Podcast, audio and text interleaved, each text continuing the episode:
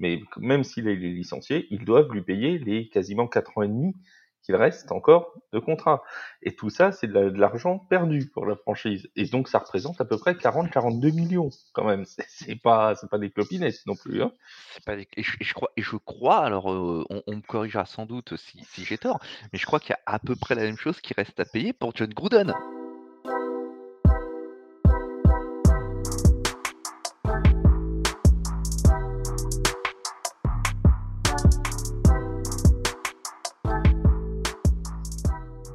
Bonjour à tous, bonjour à toutes, bienvenue dans Tailgate, le podcast 100% NFL des équipes de The Free Agent. On se retrouve pour le deuxième podcast de cette semaine, le premier du mois de novembre 2023, qui fait suite à la trade deadline, qui fait suite à une actualité aussi chargée en NFL. On va en parler tout de suite. Au programme de ce podcast, évidemment, le licenciement de Josh McDaniels des euh, Raiders de Las Vegas. C'est la grosse actualité de euh, ce mercredi. On va aussi reparler des trades de la trade deadline. Il y en a eu 5, 6, 7, je ne vais même pas compter exactement, moins que l'an dernier. L'an dernier, on était à 11. On va parler des, plus importants de ces trades, notamment euh, les départs depuis les Commanders de Washington. Et pour parler de tout ça avec moi, mon Seb, qui est là. On est tous les deux aujourd'hui. Mais on a gardé les deux meilleurs, donc c'est pas grave. Salut mon Seb, comment ça va? Salut Flav, bonsoir à toutes, bonsoir à tous, bonsoir à toutes, bonsoir à tous les free qui ont signé des gros contrats bien juteux la nuit passée. Mais oui, on est que tous les deux. Écoute, on peut le dire, tu avais un choix à faire pour, euh, pour le starter, tu as choisi le meilleur, tu as choisi celui qui a le plus performé euh, cette saison, Future Rookie of the Year, euh, Voilà. C'était euh, c'était la trade deadline chez TFA aussi. On a renvoyé ceux que ceux qu'on voulait plus. on, on salue Yaya ah, et, Arthur quoi. on salue Yaya Arthur et tous ceux qui sont qui sont avec nous d'habitude et qui, qui ne pouvaient pas être là ce soir. En fait, on est comme une course à l'australienne. On commence les podcasts à 4 en septembre et tous les mois, on en élimine un et donc on finira logiquement à zéro au début janvier. Voilà. non, je, je, je, plaisante bien évidemment. On sera là toute la saison et même euh, ensuite à l'intersaison, mais ça, on aura le temps d'en reparler. Alors, un qui ne sera plus là pour la fin de la saison, c'est Josh McDaniels. Lui, c'est certain, il sera plus là. Il a été euh, renvoyé. Alors, on n'a pas tout à fait les, conditions. En tout cas, c'était tard le soir hier euh, du côté de, Las Vegas. Nous, on l'a appris très tôt dans la matinée de mercredi. Il a été renvoyé. Est-ce que déjà, première question, on sait, est-ce que c'est une décision logique? Quand on voit son bilan, on sait que ça chauffait pour lui depuis déjà un certain temps. Alors, je voudrais pas me mettre en avant, euh, mon cher Flav, tu sais que c'est pas mon genre, mais euh, il y a un des voilà, mais il y a un des chroniqueurs les plus brillants de ce podcast euh, lors de l'émission consacrée au coach André qui avait annoncé, n'est-ce pas, que Josh McDaniels serait très certainement l'un des premiers coachs virés pendant la saison. Je ne vais pas donner le nom de ce, de ce brillant podcasteur, je, suis beaucoup trop modeste pour ça. Tu l'auras compris. Ça commence par plus sérieusement. par Astien. C'est le nom du crabe dans, la petite... c'est le nom du dans la petite sirène. Dis ça, on dit rien. C'est le même. Alors bon, plus sérieusement, non, c'était moi ça me semblait attendu. Je veux dire même en l'occurrence Ding Dong the, Witch is Dead quoi. c'était attendu, c'était c'était c'était écrit. Quand on voit le, le, le bilan général de Josh McDaniels, alors faut, faut noter aussi qu'il y a le general manager, hein, Dave Ziegler, ils ont fait un package, ils sont partis, les deux ils sont partis en même temps. Vous êtes arrivés ensemble, ils sont partis ensemble. Ils sont repartis ensemble, ils font, euh, ils font un beau duo parce que on va, euh, on, va essayer de. Je vais essayer de résumer très vite les, les, les, les exploits quand même réalisés par euh, ces deux têtes pensantes à la tête de la franchise de Las Vegas. Quand ils sont embauchés en 2022, les Raiders ils sortent d'une saison où ils ont été 17 et en plus ils ont fait des playoffs. Alors surprise hein, pour eux, pour nous aussi, parce que c'est la première fois depuis 2002. donc la situation du club, elle paraît à peu près saine. McDaniels, en moins de deux ans, en un an et demi, son bilan il est de 9 victoires et 16 défaites. il a, et parmi ses, parmi ses exploits, il a laissé échapper une avance de 20-0 lors d'un match contre Arizona pour sans doute ce qui est le, la, une des plus grosses défaites, du moins une des plus grosses failures du, du club de l'histoire. Il a perdu contre Indianapolis lors du premier match de Jeff Saturday, qui était un coach intérim, qui avait jamais coaché plus loin que, le, niveau lycée, que le niveau high school. Il a laissé filer une avance de plus de 10 points face aux Los Angeles Rams avec Baker Mayfield en quarterback qui était arrivé deux jours avant le match. Il prend un shutout contre les Saints euh, avec une attaque qui, n'a jamais passé la ligne des, des 50 yards. Et il y a deux semaines, ils perdent contre Chicago et qui a un rookie de Division 2 undrafted qui fait son premier start. moi, je sais pas, ça te pose un CV. alors, certes, le, type, il a été, il a remporté six Super Bowls avec les, les New England Patriots en tant que offensive coordinator. C'est peut-être un très bon offensive coordinator, mais je pense qu'il n'est pas fait pour être pour être head coach. son job de head coaching précédent, c'était Denver en 2009-2010. Là aussi, il n'a pas tenu deux ans. Son bilan, c'est 11 victoires, 17 défaites moi, j'aurais été Mark Davis, je me serais dit, c'est un red flag quand même. Après, euh, alors, crédit à mon ami euh, Vinny Yanks qui m'a soufflé ça cet après-midi. À mon avis, Mark Davis, euh, il sait pas que son coiffeur n'est pas coiffeur, en fait. Donc, il n'a pas su voir que Josh McDaniels, il n'était pas head coach. c'est un échec retentissant pour cette franchise qui, en plus, va leur coûter très cher parce que là, ils ont, de la dead money pour deux coachs qui sont partis aussi vite qu'ils sont arrivés. Et c'est pas des petites sommes. Hein. Ouais, c'est alors là je rends hommage à un autre podcasteur que vous connaissez bien qui est Yaya. Si vous reprenez le podcast sur les coachs en danger, non pas en 2023 mais en 2022, on avait déjà parlé de la situation des, des Raiders de Las Vegas parce que Josh McDaniel c'était déjà à ce moment-là en danger, ce qui, est, ce qui pose question puisque ça fait presque un an qu'il est en danger quand même. Hein. Euh, c'est dire à peu près le, truc. Et, et euh, Yaya a expliqué à, à juste titre qu'à ce moment-là, les Raiders ne pouvaient pas se séparer de, Josh McDaniels pour des raisons purement financières. Le contrat de Josh McDaniels, c'était environ 60 millions de dollars sur 6 ans garantis. C'est-à-dire que là, même s'il est licencié, tu m'arrêtes si je dis une bêtise, hein, mon cher Seb, mais même s'il est licencié, ils doivent lui payer les quasiment 4 ans et demi qu'il reste encore de contrat. Et tout ça, c'est de l'argent perdu pour la franchise. Et donc, ça représente à peu près 40-42 millions, quand même. C'est pas, c'est pas des clopinettes non plus. Hein. Et, je, crois, alors euh, on, me corrigera sans doute si j'ai tort, mais je crois qu'il y a à peu près la même chose qui reste à payer pour John Gruden. Ça fait du 80 millions euh, perdu. Hein. J'ai cru dire que c'était du 80 millions en dead money pour, euh, pour les deux coachs. Ça commence à faire beaucoup. T'as un Jimmy Garoppolo qui a été signé pour 3 ans et 72 euh, millions 75, je crois. pareil, enfin, Jimmy G, je pense qu'il va pas rester bien longtemps encore à, mmh. à Las Vegas. Hein, malheureusement, il est, il est victime. Alors, moi, j'estime qu'il est victime de, de, de, beaucoup de choses hein, quand même dans, dans, cette, dans cette franchise enfin, ce club sous-performe complètement. L'attaque, ne parlons que, ne parlons que de l'attaque, puisque c'est censé être la, c'était censé être la spécialité de McDaniels. L'attaque, elle est 31e en total, 32e en course, 30e en scoring.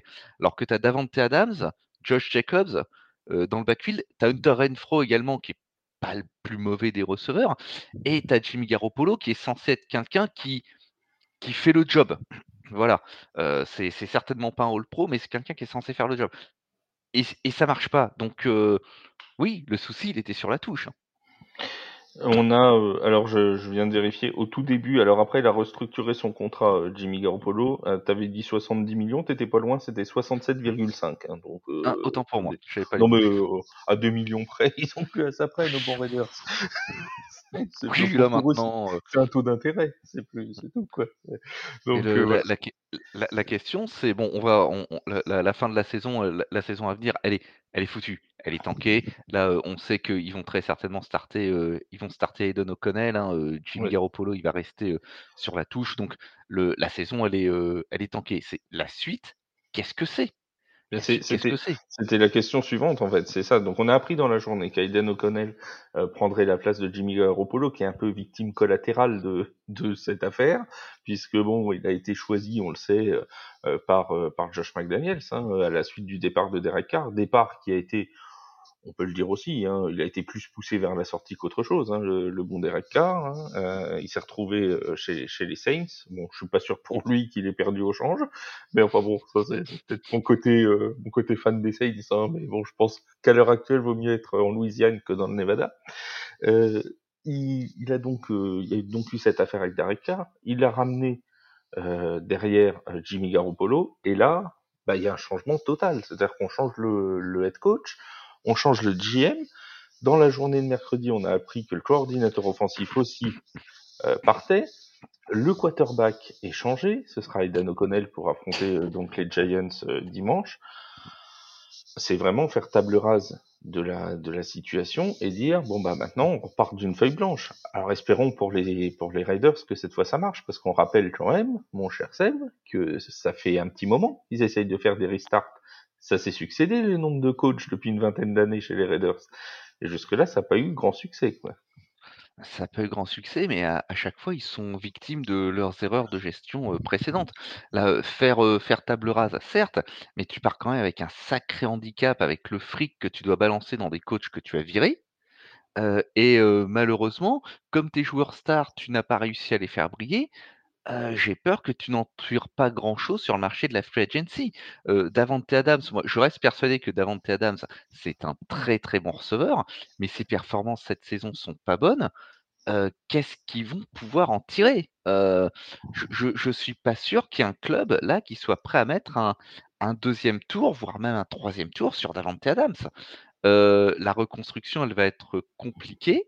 Après, peut-être qu'ils vont se trouver un general manager qui qui est vraiment, heu, génial et qui va, leur, leur permettre de remonter ce club. Heu, faut aussi se mettre, dans l'esprit que remonter un club, ça prend du temps et ça, la notion de temps, j'ai peur également que chez les Raiders et c'était déjà le cas quand ils étaient à Auckland et c'était aussi le cas quand ils étaient à Los Angeles, ce soit une vue de l'esprit, il faut que ça, just win baby, heu, faut que ça marche tout de suite ou sinon, heu, tout le monde dégage. La preuve par, les événements de cette nuit et d'aujourd'hui. Mais est-ce qu'ils auraient pas mieux fait du coup euh, Parce que on peut penser quand même que Mark Davis savait qu'il allait renvoyer euh, notre ami Josh McDaniels quelques heures après la trade deadline. Il savait qu'il y aurait cette table rase faite euh, au niveau de, de la franchise. Est-ce qu'il aurait pas mieux fallu aller tenter chercher quelques quelques tours de draft supplémentaires pour la reconstruction l'an prochain? Parce que là, on se retrouve avec une franchise qui a bah, tout simplement trois, tours, euh, trois, trois choix sur les trois premiers tours, comme n'importe qui, j'ai envie de dire. Euh, ils sont pas plus avantagés, tu vois, ils partent pas avec, euh, euh comme on en reparlera tout à l'heure, Washington, qui a cinq, euh, cinq choix dans les 100 premiers choix. Euh, là, va vraiment pas falloir se rater sur la draft de l'an prochain pour repartir avec des bases intéressantes et tenter quelque chose. Il va y avoir un choix de coach aussi à faire parce que notre ami euh, euh, qui vient de prendre le, le, le poste, euh, le poste par intérim, euh, l'ancien euh, linebacker d'ailleurs des Giants, qui va retrouver euh, les Giants pour son pour son premier match. Il a, donc c'est Antonio Pierce hein, qui, a, qui a pris le poste de, d'intérim head coach. On peut penser qu'il va pas rester 50 ans sur le banc des Raiders. Jusque là, tu es d'accord avec moi Je suis absolument d'accord. Je pense pas qu'Antonio Pierce soit appelé à, à occuper ce poste. À moins vraiment que ils veuillent, ils veuillent faire le poste à l'économie et qu'ils ils prennent le, le type qui va, qui va accepter de coacher pour un SMIC, si tu vois ce que je veux dire. Ou qu'il se révèle euh, comme un très bon head coach, on sait ou jamais. qu'il se révèle que oui, on sait, on sait jamais. Peut-être que voilà, il aura vu, ils auront vu la lumière et euh, ouais, qui, qui C'est un sait. joueur, un qui avait beaucoup de, qui avait eu de l'expérience, qui a gagné un Super Bowl. voilà, c'est pas, pas n'importe qui, Antonio Pierce.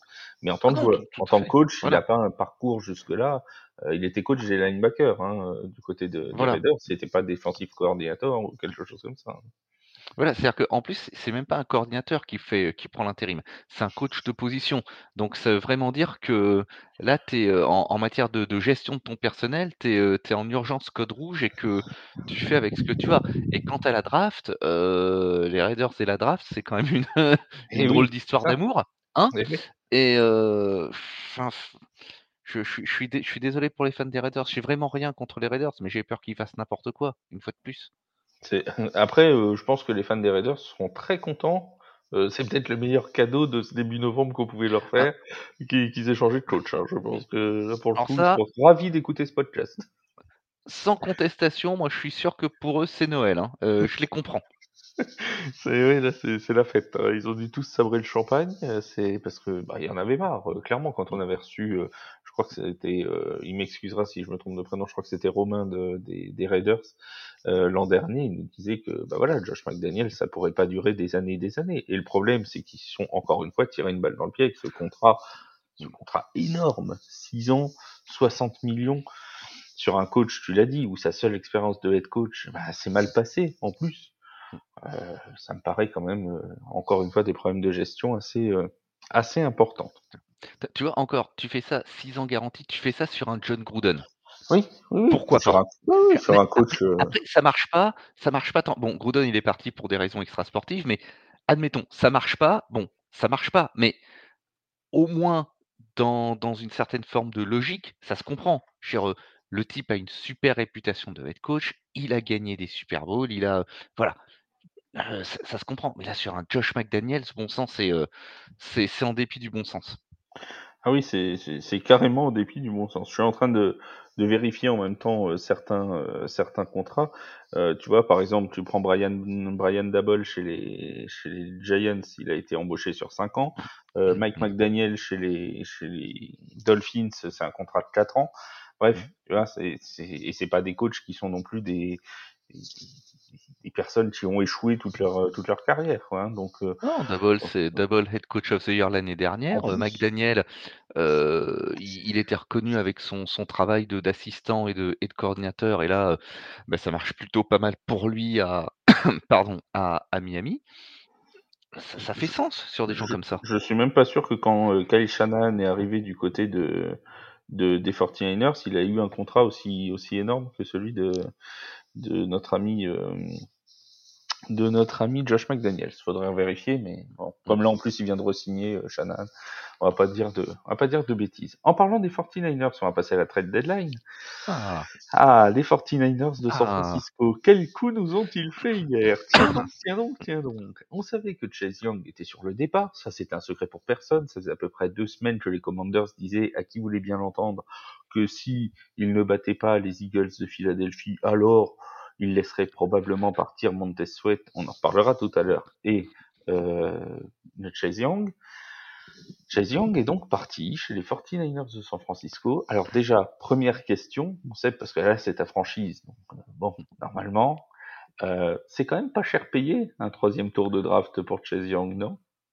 Euh, moi, je trouve que c'est une sacrée affaire. hein. C'est Ouais, euh, c'était les c'est une ah, c'était les soldes. Écoute, je, je pense que t- très objectivement, je pense que les Niners, ils ont déjà, ils ont sans doute attrapé le plus gros nom qui était euh, dans le dans, dans le trade block avec euh, avec Chase Young, parce que comme tu l'as rappelé, c'était Kazeyaki qui qui ferait euh, partie de euh, des joueurs euh, tradés, mais en plus à ce entre guillemets à ce prix-là, euh, c'est euh, j'ai pas envie de dire que c'est cadeau, mais euh, mais, presque. il récupère un joueur, alors certes, qui a un passé en matière de blessure qui est assez important, mais déjà cette, cette année, Chase Young, c'est 5 sacs, 12 plaquages solo, 3 assists, euh, 9 hits. Donc c'est une ligne de stats qui est honorable, ma foi.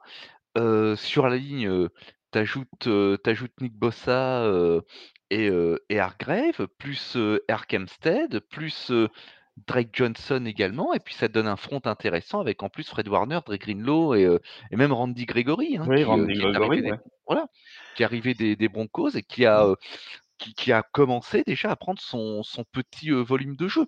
C'est d'autant plus une bonne affaire que, comme je l'avais souligné à plusieurs, reprises, il y a un petit problème de pass rush à San Francisco. Alors ça semble étonnant parce que la ligne était déjà riche, mais je crois qu'ils sont seulement à 18 sacs, cette saison, si ma mémoire est bonne. Je n'ai pas les chiffres sous les sous les yeux. Chase Young, sa carrière, cette année, elle est quand même repartie, du bon pied. Il a seulement 24 ans. Moi, je trouve que c'est un un capital de draft bien investi, sur un joueur qui est, qui est déjà accompli et qui, s'il peut, rester en bonne santé, peut prendre, du du volume de jeu et s'exprimer, pleinement à à San Francisco. J'ai envie de dire que les les riches sont devenus encore plus riches, quoi, Voilà. sur, cette opération. Voilà. et j'ai envie de dire, et c'est pas pour flatter ta franchise, que c'est un nouveau choix intelligent euh, du, du GM notamment, et on en est habitué avec les 49ers de San Francisco, Mmh. parce qu'il y a quand même souvent des choix intelligents, même dans les tours lointains de draft. On l'a vu avec Brock Purdy notamment, parce que bon, en ce moment on parle beaucoup Brock Purdy, est-ce que c'est la fin de, de l'état de grâce et tout? Il n'en reste pas moins que c'est quand même, faut quand même se rappeler d'où il vient, le garçon. C'est pas un premier Voilà. choix non plus. Hein. Donc bon, faut, faut redescendre un petit peu. Euh, et on a vraiment cette, euh, cette sensation que je vais pas dire tout réussi aux 49ers parce que il y a des défaites en ce moment, euh, ils ont pas gagné l'an dernier, ils ont pas gagné l'année d'avant. Bref, mais n'empêche que dans les choix, dans le management, ça reste toujours relativement intelligent. Alors, on va nous dire oui, il y a eu le chat D'accord. Voilà. Il y en a eu un. Allez. Un. voilà. Un sur. Une euh, erreur. Il y en a, c'est il y en a, c'est une réussite, c'est déjà beaucoup dans certaines franchises. Eux, ils ont fait une erreur. Bon, ça, ça va. On va pouvoir leur euh, leur pardonner, euh, leur pardonner ça. Mais là, le troisième tour de draft. Alors, on reparlera du cas des Commanders juste après, parce que je pense qu'en fait, euh, ça, ce troisième tour de draft a été accepté parce qu'il y a eu le trade de Montez Sweat avant qui leur a déjà mmh. donné un deuxième tour de draft. Je pense que ça c'est si, si Chase Young avait été tradé en premier, peut-être qu'ils auraient dû dépenser un deuxième ou quelque chose comme ça. Les, mmh. les Commanders, ils étaient partis dans l'optique, ils l'ont toujours dit, d'avoir au moins cinq choix dans les 100 premiers. Ils avaient leur deuxième tour supplémentaire. Je pense qu'ils ont laissé Chase Young pour un troisième tour euh, parce qu'ils ont vu leur approcher et qu'ils le voulaient, qu'ils voulaient absolument un, tour supplémentaire de toute façon. Mmh. C'est vrai, ça, ça ferait sens. Ça ferait sens ça me semble, ça me semble plutôt cohérent. Il n'en reste pas moins que là, ça donne, nous donne quand même une ligne, et t'en as parlé euh, rapidement, une ligne qui est quand même, enfin, ça fait peur à n'importe qui. Je suis désolé, mais quand tu vois l'état de la ligne défensive des, euh, des, 49ers, alors euh, notre cher Arthur, qui qui n'est pas là ce soir, nous dirait oui, mais regardez contre les contre les Bengals qui n'ont pas la meilleure, la meilleure ligne offensive de toute la ligue, euh, bah, finalement, euh, les Bengals s'en sont sortis. Oui, alors d'accord, mais quand tu vois n'empêche le taux de pression qu'il y a eu sur Joe Burrow quand même, parce qu'il y a des fois il s'en est sorti par miracle, hein, le pauvre Joe Burrow. Hein. Euh, je me rappelle de cette action dans la première mi-temps où on dirait qu'il a qu'il a du savon sur son maillot tellement il glisse entre mm. les entre les défenseurs. il était obligé de faire des exploits sur certaines actions pour éviter les sacs. Donc bon, la ligne, elle est pas, elle, était déjà pas mauvaise, et tu rajoutes Chase Young là-dedans, en rappelant qu'en plus ils se connaissent avec Nick Bossa, puisqu'ils ont joué tous les deux à Ohio State euh, pendant, alors je crois que c'est deux saisons ensemble, hein, 2017 et, 2018. C'est ça. Euh, c'est, en plus, c'est des gens qui se connaissent déjà, qui ont déjà joué ensemble. Moi, franchement, euh, je vais te poser la question, mais je pense que la réponse on la connaît. Ils ont la meilleure ligne défensive du pays, les Niners. Écoute, sur le papier, oui, euh, je pense, euh, d'ailleurs là, ils sont en bye week, euh, mais pour dans deux semaines, Trevor Lawrence, en sueur, hein. en plus, En plus, ils ont ils ont 10 jours pour l'intégrer au système et tout, en plus. Voilà, ça veut dire que quand ils vont sortir de bye week, Young, il sera prêt à jouer. Il peut même être starter, dès le si vraiment il fait son trou et qu'ils lui font confiance, il peut peut-être même être starter, dès dès son premier match. donc oui, sur le papier il y a, la meilleure ligne, il y a peut-être même un des meilleurs front seven du pays au niveau, professionnel, c'est indéniable. Après, il faut que ça clique. Il y a aussi une, question d'alchimie. Il va falloir voir en termes de de coaching et en particulier du defensive coordinator comment ça va se passer. Il y a d'autres problèmes, pardon, il y a d'autres problèmes à régler également dans la défense des 49ers. On a parlé de la couverture de passe qui se relâche un petit peu trop tôt et je pensais vraiment qu'ils iraient chercher un corner pendant, pendant cette, cette trade deadline. Bah, alors, apparemment, ils ont essayé d'aller chercher Johnson, Jalen Johnson. Euh, mais ça s'est pas fait. On sait que les Bears avaient dit qu'il était libre de, de, chercher un trade. Bon, visiblement, ça, ça s'est pas fait avec Chicago. On va reparler d'ailleurs dans quelques secondes de Chicago parce que là, mon, ton avis va m'intéresser hautement sur le cas des Bears de Chicago. Mais bon, c'est voilà. Si t'as fini sur la ligne défensive, on passe aux Bears.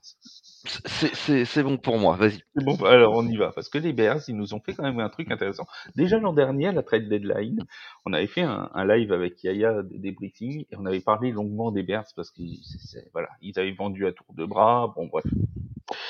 Admettons. Là, cette année, ils sont allés chercher donc Montez Sweat, le fameux euh, joueur de ligne défensif des, des Commanders de Washington, contre non pas un troisième tour, mais un deuxième tour. C'est-à-dire qu'ils ont payé plus cher Montez Sweat que Chase Young. Bon, déjà, admettons, admettons. Euh, Est-ce qu'ils ne sont pas fait un peu avoir dans l'affaire euh, les Bears, mon cher Seth? Alors, euh, on va essayer d'être, de poser un petit peu, les choses. C'est un joueur de talent, hein, Sweat, hein, ça, il n'y a pas de souci. absolument, attention, c'est ça, c'est quelque chose qui ne sera pas, remis en cause, hein. Montez Sweat, là, jusqu'ici, c'est 6 sacs et demi, 21 plaquages solo, 11 assists, 11 hits. Donc c'est des stats qui sont encore plus importantes que celles de Chase Young. Le pass rush de Chicago, cette saison, il est infect. Il est 32e. Ils ont fait 10 sacs dans la saison. Yannick Ngakwe et de Marcus Walker, ils sont absolument inefficaces. Donc, aller chercher un defensive tackle qui en plus est un bon rusher, rusher correct.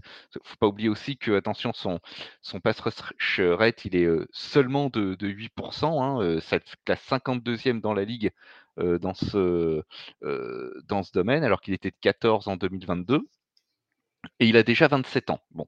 Mais ça, ça reste une, on va dire, une valeur sûre à son poste. Ok, ça peut s'entendre. Mais ils sont dans une telle situation, les Bears, c'est, c'est, ils sont pas dans la course au playoff.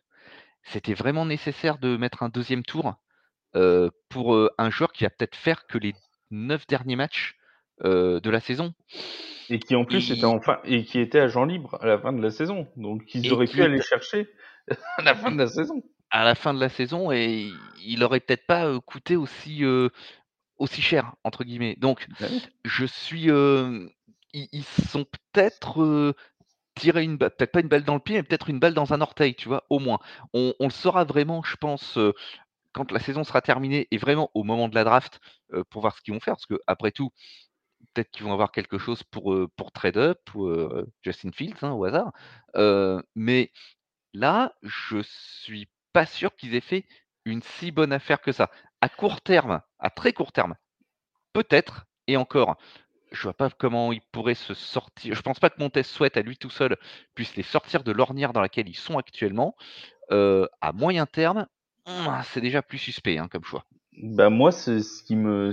Alors, je me dis dans un sens, ils ont déjà des choix intéressants en draft au premier tour puisqu'ils ont le le choix des, des, des Panthers de Carolina euh, qu'ils ont récupéré avec le, le trade-up pour Bryce Young euh, en 2023. Donc ils ont deux choix de premier tour. Donc est-ce qu'ils se sont pas dit, bon, au final, on aura de quoi choisir dans le premier tour, on peut laisser un deuxième tour Impossible. Moi, ce qui me paraît effectivement suspect, c'est ce, cette idée d'aller chercher avec un deuxième tour de draft un joueur qui allait être agent libre. On sait que les Bears ont un énorme cap space, c'est eux qui en ont le plus pour l'an prochain. Euh, pour la saison 2024 à l'heure actuelle. Donc on peut se dire, ils auraient pu aller lui proposer un gros contrat à la fin de la saison. C'était tout à fait euh, tout à fait envisageable. Et d'ailleurs, ce trade, à mon sens, n'a de valeur que si derrière il signe un contrat plus longue durée avec les Bears. Si c'est pour faire neuf matchs, je vois pas l'intérêt. Vraiment, je, je, comprends pas le truc. Donc à mon avis, l'idée c'est quand même de lui offrir un bon contrat derrière. Dans ce cas-là, pourquoi avoir sacrifié un deuxième tour de draft? Que tu le fasses parce que tu es à 4-4, par exemple, 4 victoires, 4 défaites tu es en course pour les playoffs, tu as besoin d'améliorer ton pass rush tout de suite maintenant pour te donner une chance d'aller en playoffs. Ça s'entend. Les Bears, euh, soyons honnêtes, euh, les chances qu'ils fassent les playoffs, je les ai pas là, les probabilités sous les yeux. Elles sont à combien? Elles sont à moins de 10%. Bah, on est plus proche du zéro que du 100, c'est sûr que ça c'est une certitude. donc, donc voilà, donc quel est l'intérêt d'aller sacrifier un deuxième tour pour, bah, pour un truc qui n'aura pas beaucoup d'effets sur la saison en cours. Enfin, je, je vois pas trop le principe. Et si vous êtes fan des Bears ou d'une autre franchise et que vous comprenez le, le, le move, n'hésitez pas à réagir sur les réseaux sociaux, hein, à nous expliquer, parce qu'on n'a pas la science infuse. Hein. Peut-être si ça se trouve, euh, si ça se trouve, il s'avérera qu'ils avaient raison. Hein, Peut-être. Hein. Ça me paraît quand même suspect comme euh, comme, euh, comme choix. Qu'ils aillent le chercher, s'entend, surtout qu'il était marqué presque sur son front qu'il était possible de l'acquérir, donc qu'ils aillent le chercher, pourquoi pas. Après, est-ce qu'il n'y a pas eu un jeu de poker menteur avec une autre franchise qui le voulait vraiment et que du côté de Washington, ça a fait monter les enchères en disant un tel va le prendre, un tel va le prendre, et qu'ils ont lâché un deuxième tour pour être sûr de l'avoir, c'est pas impossible non plus. Hein.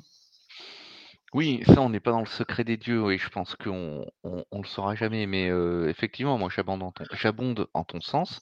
du coup, ça fait un petit peu, un petit peu cher payé pourrait imaginer également qu'ils se disent, on le teste sur la fin de saison avant de lui offrir un contrat, mais mmh. mais pareil, ça reste même dans cette optique-là, ça resterait cher payé. et puis il peut il peut s'en passer des choses, hein, en 9 matchs. Effectivement, il peut surperformer et il aura gagné son contrat, avant même que la saison soit terminée. Où, il peut se faire mettre un genou en l'air et puis, et puis c'est terminé pour l'année prochaine même pour l'année prochaine. Heu ce ce serait effectivement fini, oui, là là-dessus, Ah. c'est c'est très clair. Ce Alors que ce que je ne lui souhaite pas, hein, attention, soyons Non, très, non, très clairs à nouveau, là-dessus. voilà. Mais, bon, voilà, le moi, le le move la le move se comprend, la façon dont il est, dont il est fait est un peu un peu suspecte. On passe aux Commanders de Washington, parce qu'on en a parlé, Chase Young est parti, Montez Sweat est parti, alors on pourrait se dire: «Oh là là, mon Dieu, heu, c'est quand même un gros coup dur pour Washington, heu, ils perdent 2 de leurs principaux atouts défensifs. Est-ce qu'ils vont pouvoir rebondir?» alors je pense que là, c'est si on se place dans une optique très, heu, court terme. Heu, il faut voir plus long terme. Pour moi, les Commanders ont fait exactement ce qu'ils voulaient à cette trade deadline. On en a parlé, ils recherchaient des tours de draft. Aujourd'hui, ils se retrouvent avec 5 choix dans les 3 premiers tours. Autant dire qu'ils ont largement de quoi faire, heu, la saison prochaine. Ils ont même de quoi refaire un trade-up à un moment avec d'autres tours, c'est c'est tout à fait possible. Ils peuvent, heu, ils peuvent monter, ils peuvent descendre, ils peuvent faire à peu près tout ce qu'ils veulent. Je pense que le projet, avec le nouveau propriétaire, on en a parlé dans le podcast de lundi avec Yaya et toi, heu, Seb, c'est justement de repartir sur sur quelque chose de complètement nouveau. À mon avis, Ron Rivera sera va pas tarder à être out. Samuel, on verra s'il le conserve ou pas, ça va dépendre de sa fin de saison et je pense qu'ils vont se servir de ces tours-là pour, recommencer, eux, pour le coup, vraiment d'une page blanche. Absolument. C'est révélateur de la direction que Washington, souhaite prendre. Ils sont les dirigeants sont lucides quant à l'état sportif, de la franchise. Il y a déjà eu un gros travail de reconstruction administrative et de reconstruction de l'image du club également, qui a été fait, cette saison avec, ce changement, d'actionnariat. Maintenant, ils s'attaquent, de façon frontale à l'aspect, sportif. Donc ils sont lucides quant à leur état sur le terrain. Ils ont véritablement conscience de la valeur des picks qu'ils ont reçus, contre ces joueurs de valeur.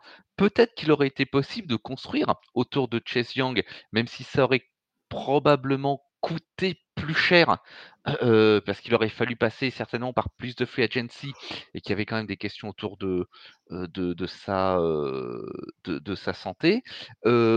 Pour le trade de Sweat, ils en retirent un 2e tour. Peut-être qu'ils auraient pu en tirer plus, mais, mieux vaut en ret retirer cela maintenant qu'en laissant tester le le marché de la free agency, dans 1 an et en plus, je pense également qu'en se séparant des 2, ils s'épargnent un dilemme, c'est de se demander lequel des 2 ils allaient taguer à la fin Mmh. de la saison. Mmh mh.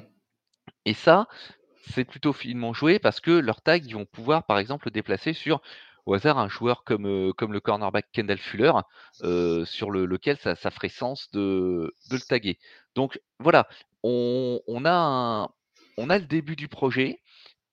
Ils ont choisi cette, cette reconstruction en étant, très agressifs, en fait, sur cette, cette trade cette deadline. Heu, il semble acquis, enfin, on on le dit entre nous, depuis le début qu'Eric Bieniemy sera le head coach la saison prochain, prochaine. oui. Voilà. On n'est pas tout à fait dans le dans le table rase. Effectivement, il y a la question, Samuel que tu évitais que tu tu évoquais, tout à l'heure. Ça va dépendre de sa fin de saison, ça va dépendre de beaucoup de choses et notamment de ses, heu, de ses performances. On voit là le début de la de la reconstruction, c'est on on est on se rend compte qu'on est vraiment dans une année 0 pour Ouais. Mais on voit un Voilà. projet, au moins. Mais Contrairement on à voit un certaines projet. franchises, on voit l'idée du truc. On arrive à comprendre une idée. Des fois, on n'arrive pas à comprendre l'idée. C'est ce qui est pire. Si légèrement on comprend pas, c'est que ça finit mal. Le le la la draft de Washington va être Ouais. particulièrement, heu, intéressante à à suivre et même les éventuels mouvements qu'ils pourraient faire pendant, heu, pendant l'intersaison. Alors je reprends une question parce qu'on vous demande sur Instagram, heu, et sur, heu, Twitter maintenant appelé X, heu, de, nous poser vos questions. On en a eu quelques-unes et on vous en remercie. D'ailleurs, on en a de plus en plus, donc n'hésitez pas avant chaque podcast à nous poser vos questions et on en a une là, précisément de Guillaume qui nous demande, «Ron Rivera s'est-il, auto-condamné en tradant ses 2 atouts défen défensifs?» la question étant de savoir si Ron Rivera n'est pas déjà condamné d'avance. Ron Rivera, il est à mon avis, il est condamné depuis le le début de la saison parce qu'on en parlait déjà. Mais, je je vais, heu, alors je vais reprendre les arguments que que que j'avais déjà développés dans le podcast sur les coachs en danger puisqu'il faisait partie de Mmh. de du du lot. Il s'est passé tellement de choses sur le plan administratif à l'intersaison pour, pour les Commanders que, je pense que le licenciement de Ron Rivera n'était plus la priorité à ce moment-là. Donc il est peut-être passé un peu entre les gouttes, lors de l'intersaison, mais là, ça y est, c'est acté, la reconstruction, commence. en plus, je suis alors, une fois de plus, je suis pas dans le secret des dieux. Je suis pas sûr que ce soit lui qui ait eu le dernier mot sur ces, Alors, on nous a dit dans la journée qu'il avait été, consulté sans arrêt, mmh. qu'il était d'accord avec, tous les moves qui avaient été faits. Voilà. Bon ça après il y a la communication, il y a ce qui est dit et ce qui hein, voilà. c'est pas non plus quelqu'un qui est du genre à faire des vagues, Rivera. Donc je pense que là là, maintenant, avant d'être licencié, c'est pas quelqu'un qui va aller voir la presse ou aller sur les réseaux, pour dire, «Non, non, mon club a fait n'importe quoi, j'étais absolument contre» et cetera. C'est peut-être quelque chose qui sortira, plus tard ou peut-être pas après tout, mais je moi, je suis pas sûr que c'est lui qui ait été dernier mot, mais ce n'est que pure spéculation de de ma part, hein. Attention, faut faut le prendre pour, pour la valeur que que ça a, c'est-à-dire, juste, un type qui est dans un podcast et qui a un micro, hein, attention. On peut, on peut donner le micro à n'importe qui, mais on ne le fait pas chez TFA. Nous, nous on ne le fait pas. C'est ce qui est déjà, ce déjà pas mal. Euh, il avait été euh, embauché en, en, 2020, Ron Rivera, et normalement, il a un contrat qui court jusqu'à 2025 euh, pour, euh, pour 8 millions par an. Bon, c'est moins que, que, Josh McDaniels. Mais il y, a beaucoup, hein, qui sont, il y a beaucoup qui sont moins Josh McDaniel, ça, au niveau montant. on, on, va pas faire la liste, ça nous prendrait, ça nous prendrait trop de temps. Non, mais clairement, on voit, on voit qu'il y a un projet du côté de Washington, et encore une fois, c'est, c'est intéressant parce que clairement, euh, quand, euh, quand Guillaume nous parle de, de sacrifice de Ron Rivera, de, d'atouts défensifs, le truc qu'il faut voir, c'est que, euh, comme tu l'as dit, ils auraient pas été capables de toute façon de donner deux gros contrats ou de taguer, il aurait fallu choisir qui taguer, euh, renouveler le contrat de l'autre, et c'est des, ça, ça, allait coûter très cher. Ils ont préféré se dire, on en garde, on en gagne des tours de draft, et on reconstruit. Euh, c'est un choix. Euh, je pense que la saison, ils ont fait une croix dessus de toute façon. Euh, ils savent que voilà, euh, le match, et il l'avait dit avant même le match contre les Eagles, ce match contre Philadelphie allait décider si oui ou non ils allaient être vendeurs à la trade deadline avec une victoire contre les, Eagles. Et ça a bien failli arriver hein, parce qu'on rappelle que sur la première mi-temps euh, les, les Commanders se faisaient plus que jeu égal. Ils menaient même contre contre les Eagles. Ils faisaient jeu égal jusqu'à la fin du troisième quart.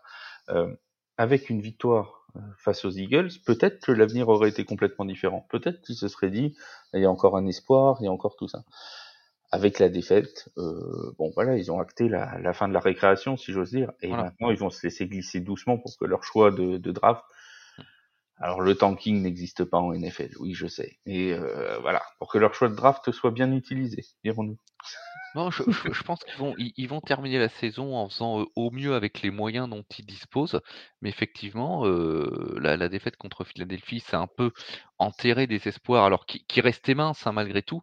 Mais en même temps, je me dis que Washington à 3-5 à la huitième journée, euh, on n'en attendait pas tant. Hein, oui, et puis c'est pas, c'est, mathématiquement, c'est pas, c'est pas terminé. Hein, il suffit. Et mathématiquement, c'est pas terminé. Après, attention, ils sont 0-3 dans la division. Hein, oui, voilà. Non, non mais voilà. pour le type de division, de toute façon, ils n'iront pas chercher les Eagles ça, ça c'est oui. quasi certain. Mais pour, euh, pour, la, pour, pour, la qualification, s'il devait y avoir des tiebreakers, euh, là c'est ouais, déjà ouais. un peu chaud. Hein. Ils allaient chercher, même une wildcard, faudrait être euh, avec un bilan positif, ça, ça, va falloir quand même bien, serait, bien ramer en deuxième serait, partie de saison. Ce serait compliqué. Bon. En, en, parlant de playoffs, euh, mon cher Seb, on va partir du côté des Vikings du Minnesota. On s'était demandé lundi avec la blessure de Kirk Cousins, maintenant on a la confirmation comme quoi euh, le, tendon d'Achille est bien, euh, est bien rompu et que la saison est terminée pour, euh, pour Captain Kirk. On s'était demandé est-ce que ils vont aller chercher un nouveau quarterback à la, à la trade deadline ou est-ce qu'ils vont carrément balancer On sait que Justin Jefferson arrive en fin de contrat, etc. Est-ce qu'ils vont décider Daniel Hunter était aussi dans le, dans le trade block euh, est-ce qu'ils vont, euh, vont balancer leurs meilleurs joueurs et puis se laisser glisser tranquillement pour la fin de saison? Aucun départ chez les Vikings. Mm. Euh, si, pardon, il y a euh, Ezra Cleveland qui est parti, pardon.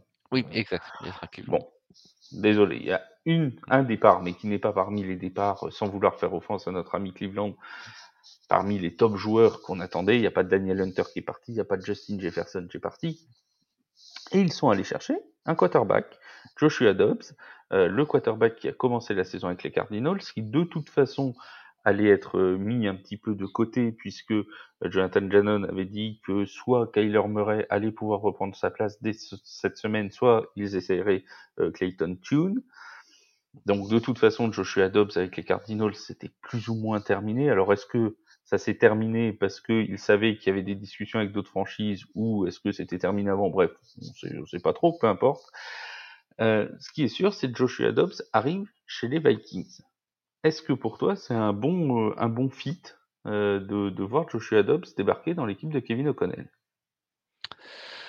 C'est un petit peu plus complexe qu'au premier abord. Je, pense que le fait que Minnesota soit allé chercher un quarterback, c'est une réponse à court terme à un problème immédiat. Joshua Dobbs jusqu'ici sur cette saison, c'est 62,8% de réussite, 1569 yards, 8 touchdowns, 5 interceptions, 46,6 de QB, de QB rating.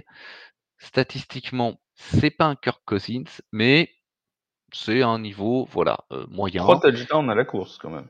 3 touchdowns à la course également. C'est-à-dire beaucoup plus que le nombre de touchdowns à la course de Minnesota euh, cette saison. Voilà. Euh, ils l'ont obtenu contre un sixième tour, donc je dirais que le risque est quand même limité.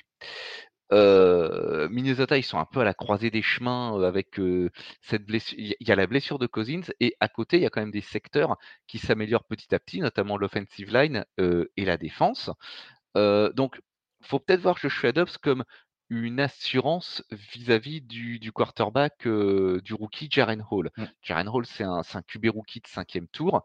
Alors, je, je, je n'ai pas vu si les Vikings ont pris une décision quant à leur titulaire du week-end. Normalement, c'est Jaren Hall qui prendra le, ah. le départ du.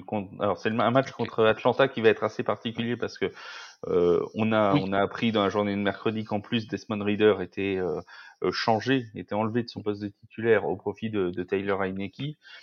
Euh, donc on va avoir Tyler Heineke probablement contre Jaren Hall. Alors Kevin O'Connell a pas dit que Jaren Hall serait euh, quarterback sur euh, toute la saison.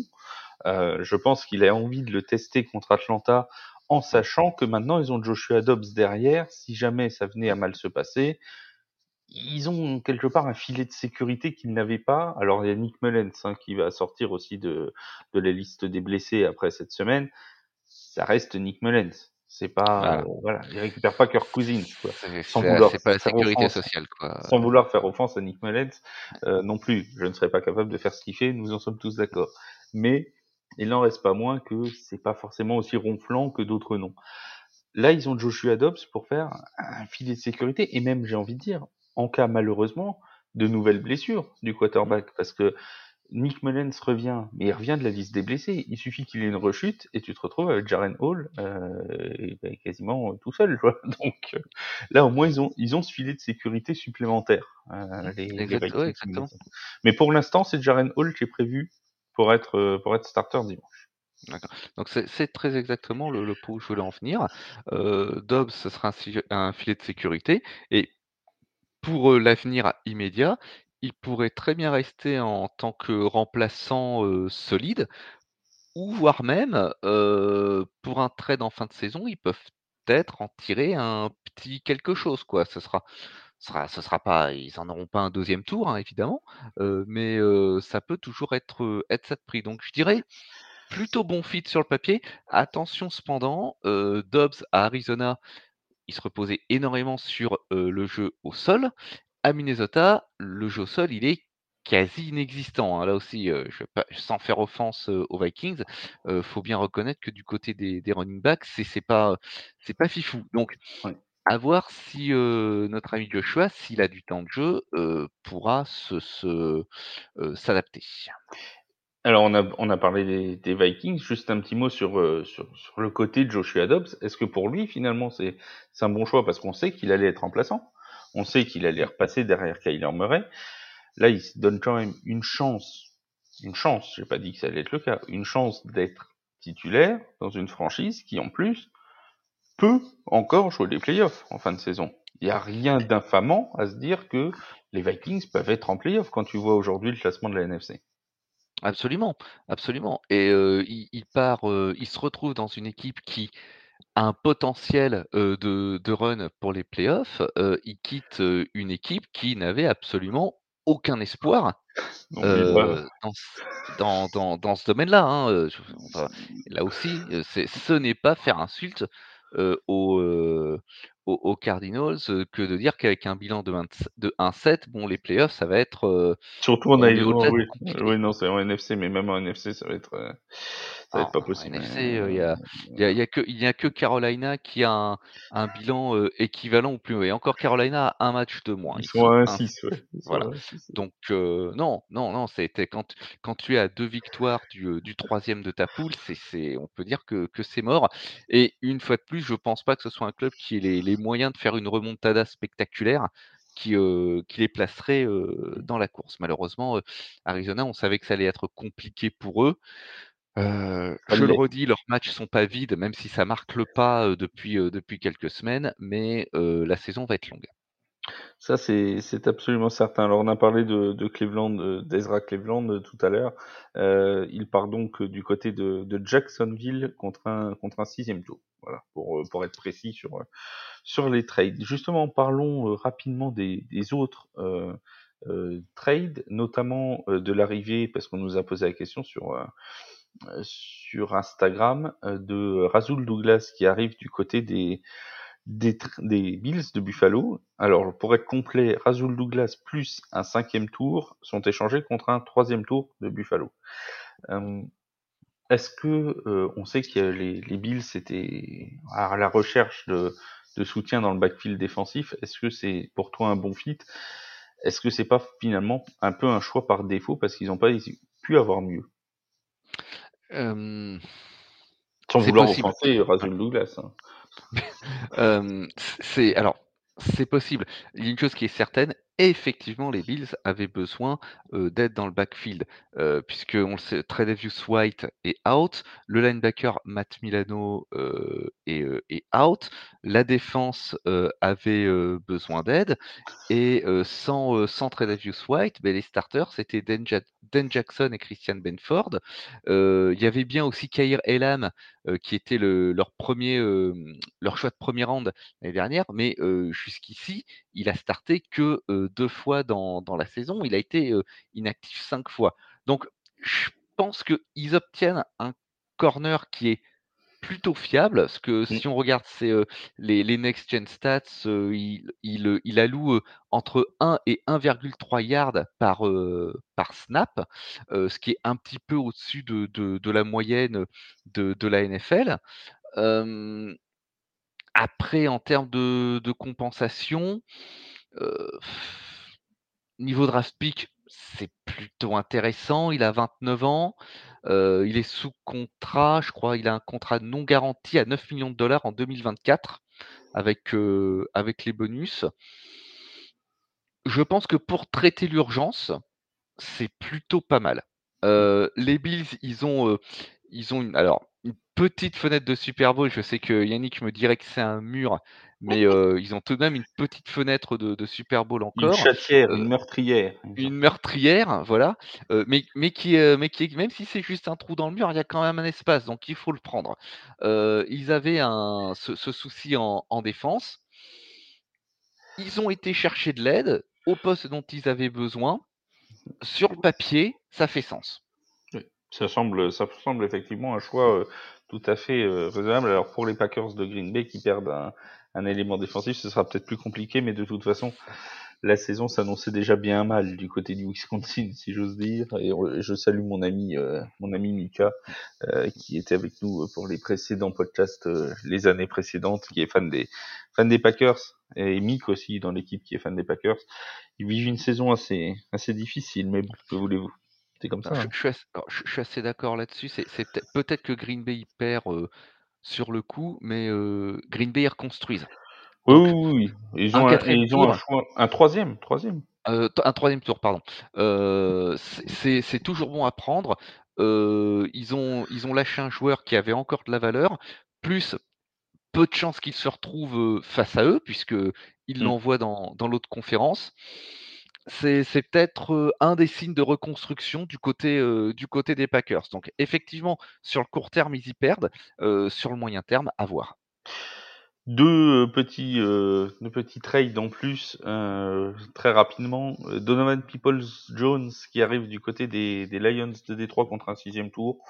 Bon là, c'est pour renforcer le corps de receveurs. De toute façon, il était très peu, très peu utilisé cette année du côté de du côté de Cleveland. Il avait, heu, il avait très, très peu de réceptions à son actif.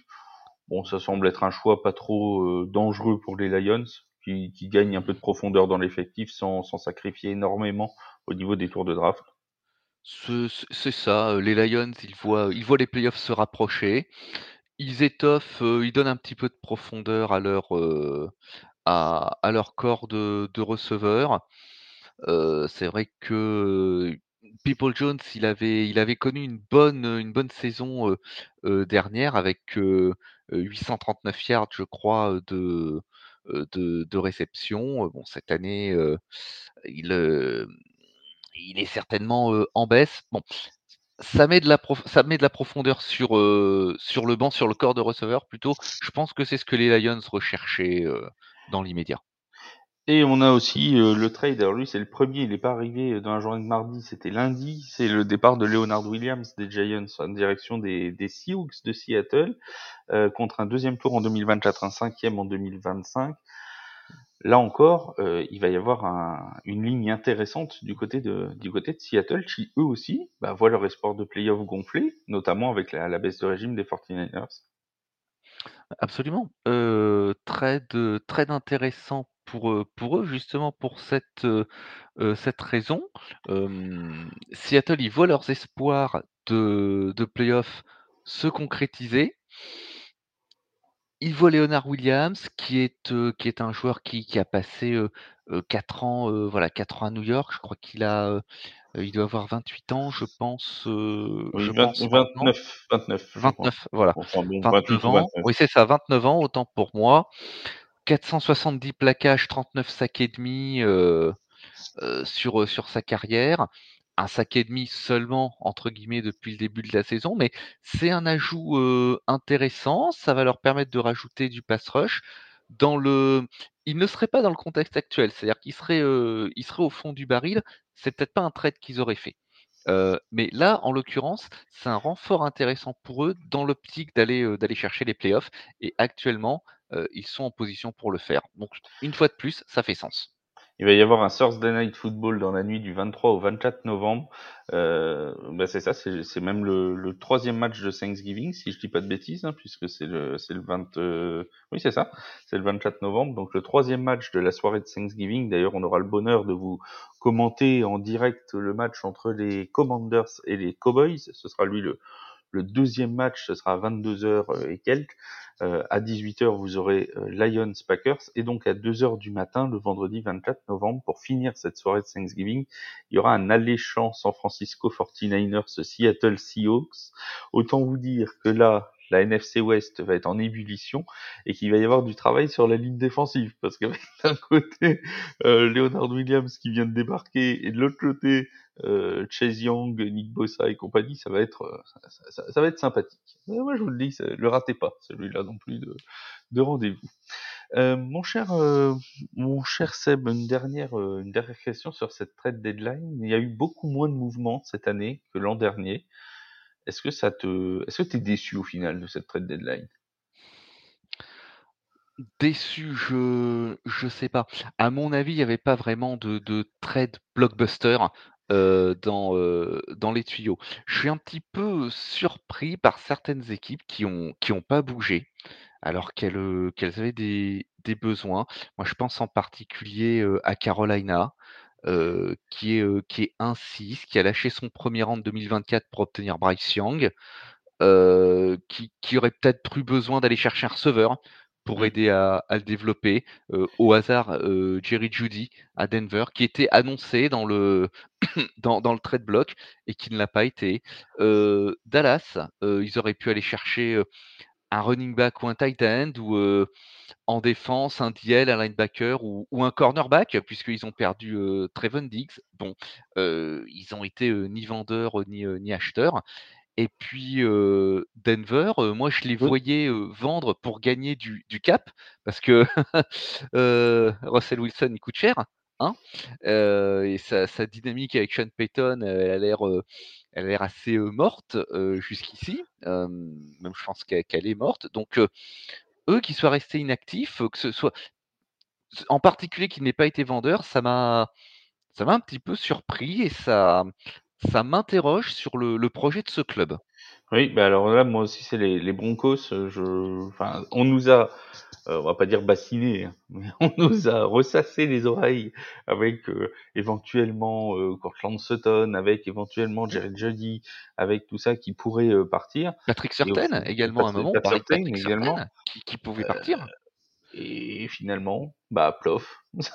Non. Bon, d'accord, il s'est rien passé du tout. C'était l'encéphalogramme plat. Alors, je du coup, ça va me permettre de de de faire la question qu'on a reçue sur Instagram, heu, qui était: «Est-ce que les Broncos, depuis la victoire, heu, des Chiefs, est-ce qu'ils ont une chance d'aller en play-off? Est-ce qu'ils croient finalement à cette chance d'aller en play-off?»